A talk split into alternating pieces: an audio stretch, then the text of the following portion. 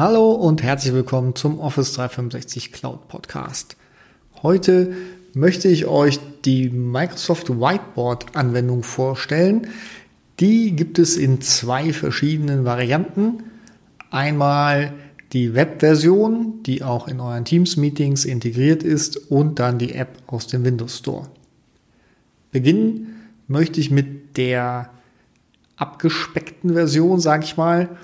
Die steht dir entweder direkt äh, über das äh, Office 365 Portal zur Verfügung. Dort kannst du es dann in deinem Browser verwenden. Oder wenn du in einem Teams-Meeting deinen Bildschirm teilst, dann ist auch die Option Whiteboard zur Verfügung. Und dort öffnet sich auch die, ja, die vereinfachte Variante. In dieser Variante habt ihr die Möglichkeit mit ähm, vier Farben, schwarz, rot, grün und blau, auf einem leeren sogenannten Canvas eine Zeichnung zu beginnen. Der große Vorteil in Teams, in einem Meeting ist, es ersetzt euer Whiteboard an der Wand. Und gerade heute in einer Zeit mit wenigen Präsenzmeetings ist es natürlich ein sehr äh, schönes Mittel, um eine Idee zu entwickeln, um eine Idee, die man sonst mühsam ähm, ja, transportieren muss, auf der Tonspur vielleicht auch visuell zu untermauern und äh, wie man es aus einem Meeting gewohnt ist, dann auch ja, äh, allen zu präsentieren. Allen zu präsentieren ist ein gutes Stichwort, denn Stand heute kann ich das nur mit ähm, Personen, die innerhalb meiner Organisation arbeiten, teilen in einem Teams-Meeting. Das heißt, wenn ich Gäste einlade, dann sehen die leider das Whiteboard nicht. Dafür können äh, auch alle, die in der Organisation sind, an dem Whiteboard arbeiten und haben das dann nachher im Anschluss zur Verfügung. Wenn man etwas mehr mit dem Whiteboard machen möchte, dann solltet ihr äh, euch die App aus dem Store herunterladen. Die gibt es für Windows 10 und dort habt ihr neben den vier Standardstiften auch äh, noch ein Highlighter zur Verfügung und ähm, ein Galaxie- und ein Regenbogenstift, also um ein bisschen rumzuspielen und ein paar mehr Highlights aufzubauen. Ihr könnt ein Lineal benutzen, äh, um Abstände abzumessen und auch die Lasso-Funktionalität, die man aus vielen Zeichen- und Bildbearbeitungstools kennt, stehen euch im Menü zur Verfügung. Neben den Tools aus dem Menü könnt ihr über einen Rechtsklick auch auf das äh, Whiteboard äh, Inhalte hinzufügen per, per Paste, also einfügen. Ihr könnt Bilder hochladen von eurem Rechner. Ihr könnt Notizen anheften, die dann auch mit euren Notizen äh, in Outlook oder in Sticky Notes synchronisiert werden. Ihr habt die Möglichkeit, Textblöcke einzufügen aber auch Dokumente wie PDF, Word, PowerPoint. Ihr könnt Bilder direkt von der Kamera schießen und bearbeiten, also draufmalen, genauso wie Bilder aus der Bing-Suche.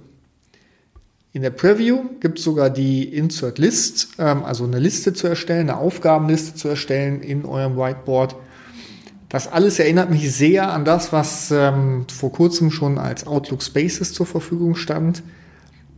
Das ist das Fluid Framework, was Microsoft äh, in verschiedenen Tools jetzt ähm, integriert, das ermöglicht dir, die Inhalte auf dieser freien Fläche, und ein Whiteboard ist für mich eine freie Fläche, zu organisieren, zusammenzustellen, zu gruppieren, wie es halt ähm, der Bedarf ermöglicht, ohne ein Ende im Sinne von dem Rand des Whiteboards oder das Ende eines DIN A4-Blattes. Äh, es ist im Prinzip eine unendliche Fläche, die ihr immer weiter bespielen könnt, wo ihr reinzoomen und rauszoomen könnt, um dann die Inhalte in geeigneter Form darzustellen. Abschließend noch ähm, ein paar ähm, Features, die Whiteboard mitbringt. Also natürlich habt ihr eine, eine Stiftunterstützung für ähm, alle Geräte, die Touch-enabled sind. Was mir sehr gefällt, ist, wenn ihr dann äh, Zeichen äh, malt, zum Beispiel ein Rechteck oder ein Dreieck, dann wird es sofort umgeändert in, wenn man sauber zeichnet, äh, in ein ähm, Shape, also es wird umgeändert in ein äh, Symbol, mit dem man dann weiter arbeiten kann. Das kann man ein- und ausschalten. Also für die, die es brauchen, das Problem ist, danach ist es ein Objekt, was nicht mehr so einfach verändert werden kann. Das gleiche gilt auch für eine Tabelle. Die Daten, wenn ihr eine Tabelle zeichnet mit der Hand, ähm, versucht das Tool direkt die Daten in eine Tabelle zu speichern und sie können dann natürlich leichter weiter verändert werden.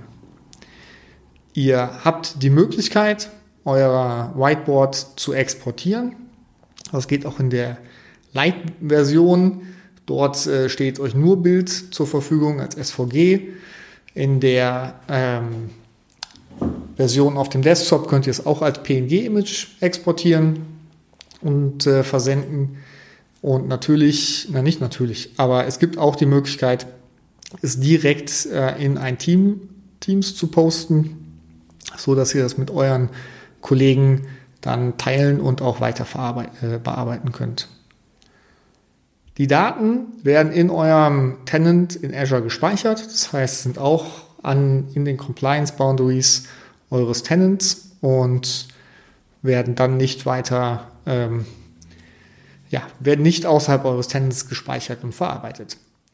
Ja, ich hoffe, ich habe euch das Tool schmackhaft gemacht. Für mich ein, äh, eine sehr große Hilfe, um Ideen zu visualisieren, insbesondere, wie gesagt, zur Zeit, wo wir nicht so viele Präsenztermine haben und die, die es gewohnt sind, schon äh, zu zeichnen auf Whiteboards oder ähm, Tafeln, Flipcharts, denen hilft es auch in einem Meeting, die Informationen, die man transportieren möchte, schnell für alle sichtbar zu machen. Bis zum nächsten Mal. Ich freue mich auf eure Kommentare bei LinkedIn. Euer Oliver.